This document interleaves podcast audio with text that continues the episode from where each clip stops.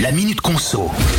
On est en pleine période de sobriété et après les économies énergétiques viennent celles hydrauliques. Emmanuel Macron l'a dit hein, il y a quelques jours, il va falloir qu'on fasse plus attention à notre consommation d'eau et pour ça, eh ben, le gouvernement nous a promis de nous accompagner. Comment? En nous aidant par exemple à installer des kits hydro-économes et des récupérateurs de pluie en fonction de l'endroit où on habite.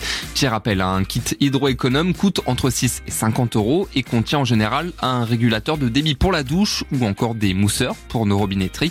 C'est pas directement le gouvernement hein, qui va financer ces kits, mais les collectivités et d'ailleurs, eh ben, certaines villes en distribuent déjà gratuitement.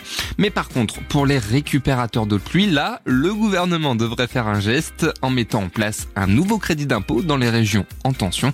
Un coup de pouce qui nous donnerait l'eau à la bouche quand on sait qu'un récupérateur de pluie coûte entre 4000 et 6000 euros.